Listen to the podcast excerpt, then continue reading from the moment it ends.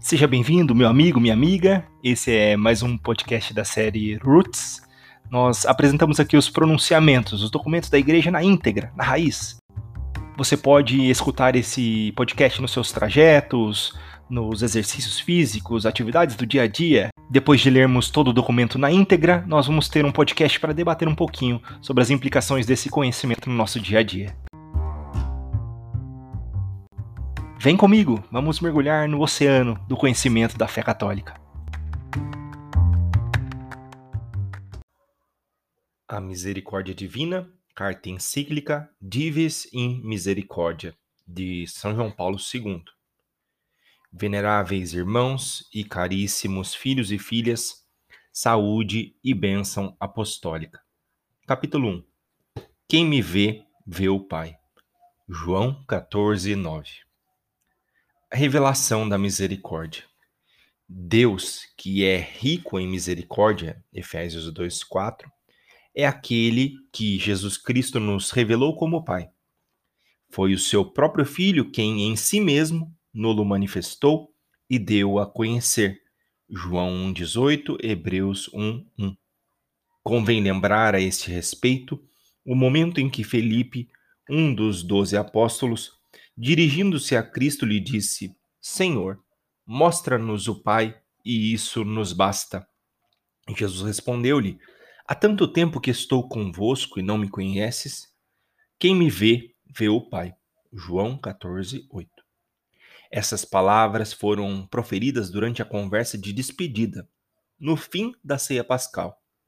Seguiram-se depois os acontecimentos daqueles dias sagrados durante os quais havia de confirmar-se, de uma vez para sempre, o fato de que Deus, que é rico em misericórdia, movido pela imensa caridade com que nos amou, restituiu-nos a vida juntamente com Cristo, quando estávamos mortos pelos nossos pecados.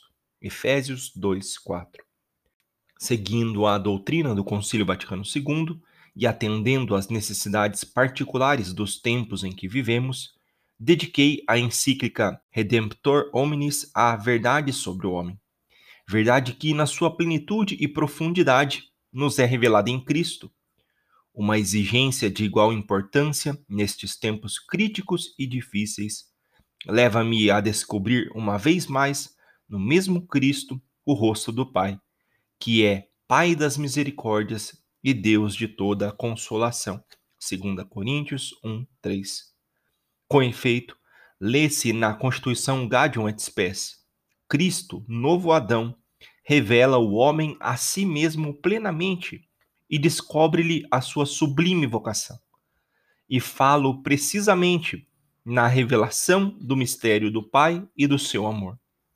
As palavras citadas atestam claramente que a manifestação do homem, com a plena dignidade da sua natureza, não pode verificar-se sem a referência a Deus, não apenas conceitual, mas integralmente existencial.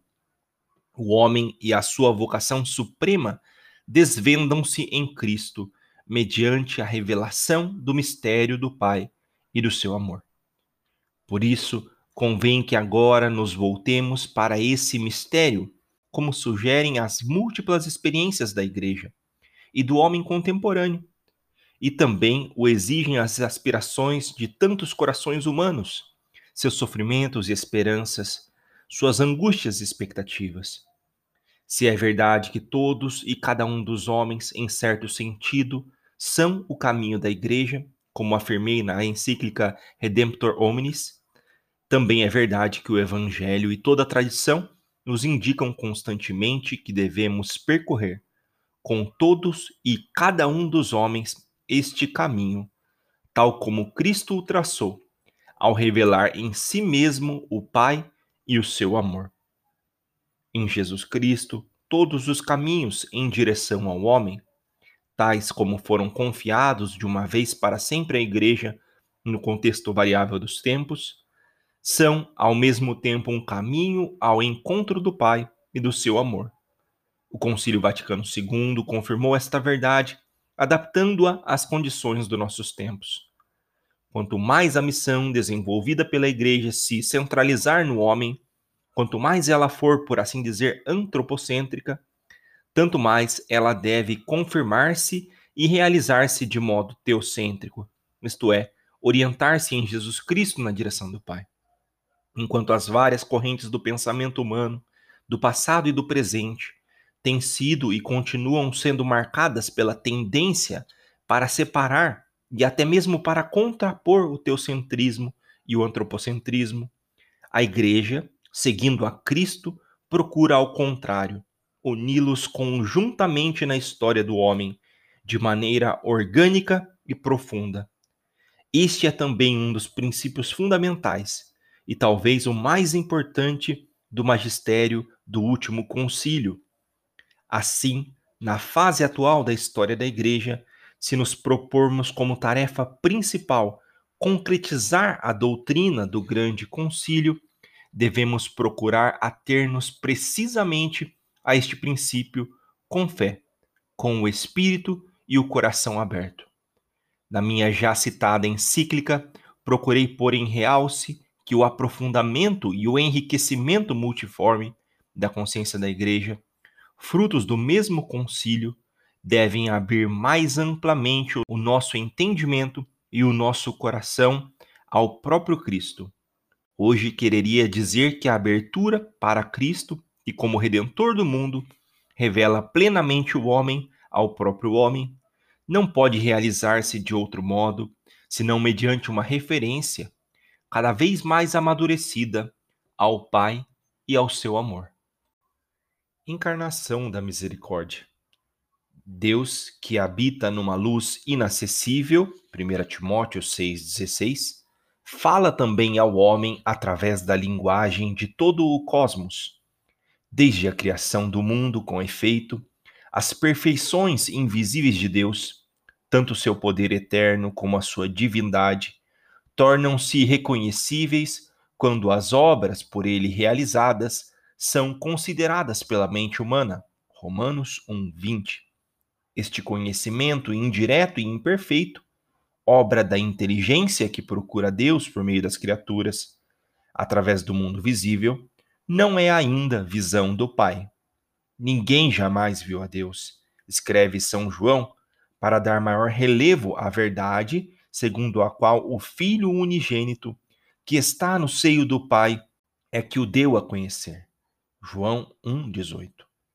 Esta revelação manifesta Deus no insondável mistério do seu ser, uno e trino, rodeado de luz inacessível.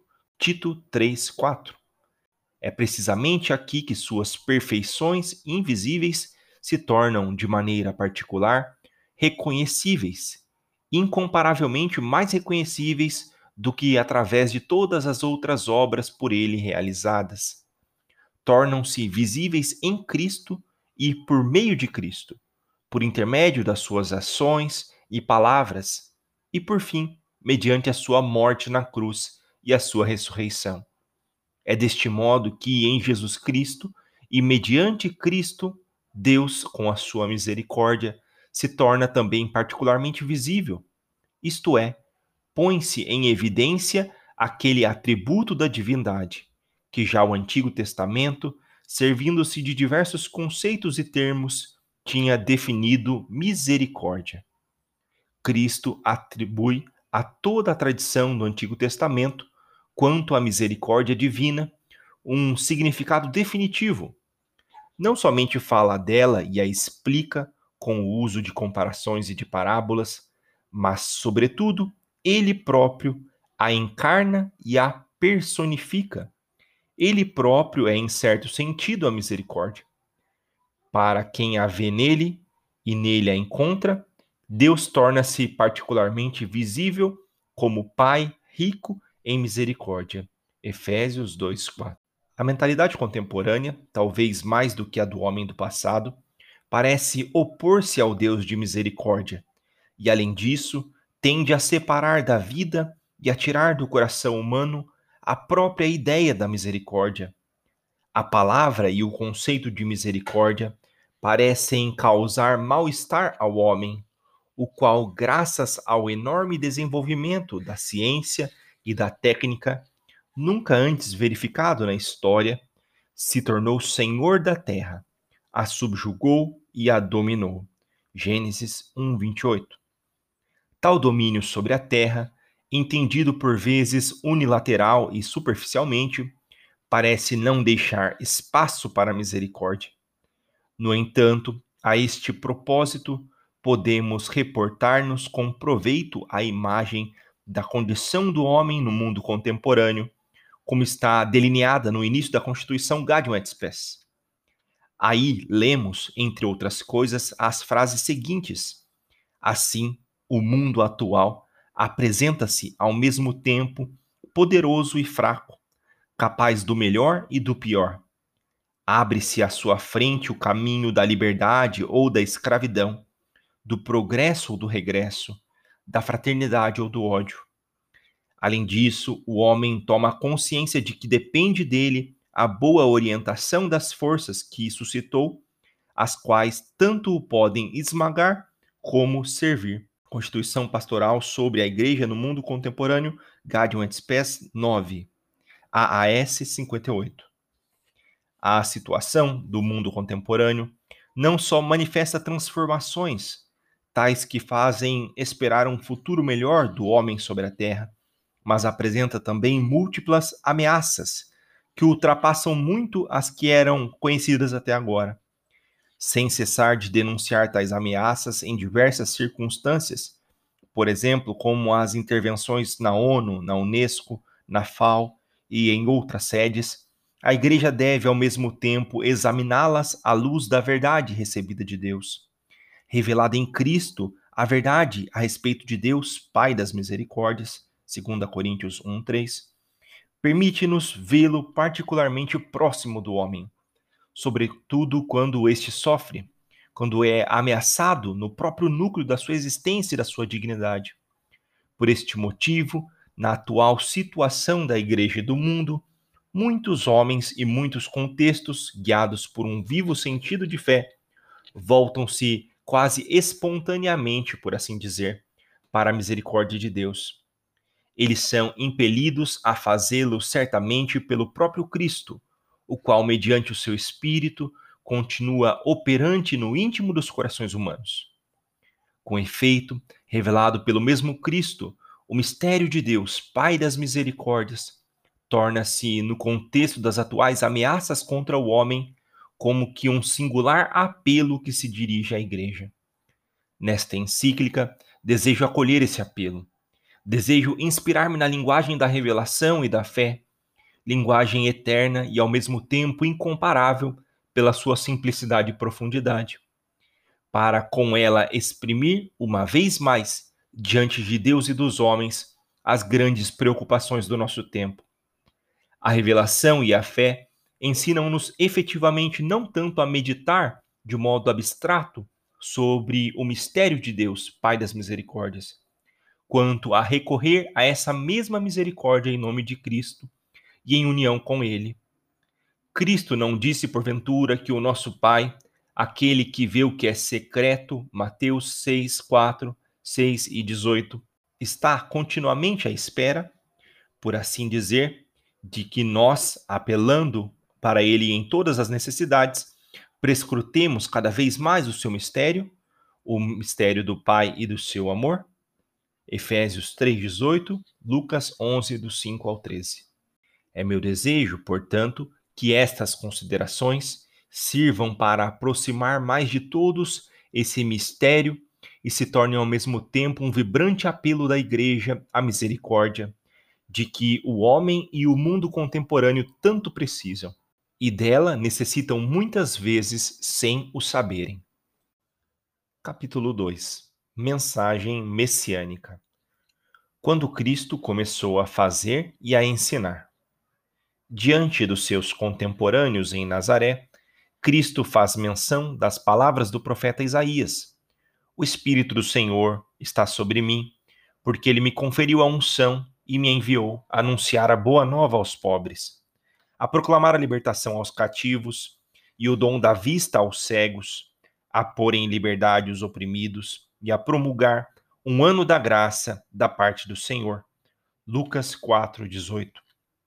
Segundo São Lucas, estas frases são a sua primeira declaração messiânica, a qual se seguem os fatos e as palavras conhecidos por meio do Evangelho. Mediante tais fatos e palavras, Cristo torna o Pai presente no meio dos homens. É muito significativo que estes homens sejam, sobretudo, os pobres, carentes dos meios de subsistência, aqueles que estão privados da liberdade, os cegos que não veem a beleza da criação, aqueles que vivem com a amargura no coração, ou então os que sofrem por causa da injustiça social, e por fim os pecadores. Em relação a estes últimos, de modo especial, o Messias torna-se um sinal particularmente legível de Deus que é amor. Torna-se um sinal do Pai. Do mesmo modo que os homens de então, também os homens do nosso tempo podem ver o Pai, neste sinal visível. É igualmente significativo que, quando os mensageiros enviados por João Batista vieram ter com Jesus e lhe perguntaram: Tu és aquele que está para vir ou temos que esperar outro? Lucas 7:19. Ele fazendo referência ao mesmo testemunho com que havia inaugurado o seu ensino em Nazaré, lhes tinha respondido: E de contar a João o que vistes e ouvistes. Os cegos recuperam a vista, os coxos andam, os leprosos ficam limpos, os surdos ouvem, os mortos ressuscitam, aos pobres é anunciada a boa nova. E é significativo ainda que tenha depois concluído: Bem-aventurado aquele que não encontrar em mim ocasião de tropeço. Lucas 7, 22.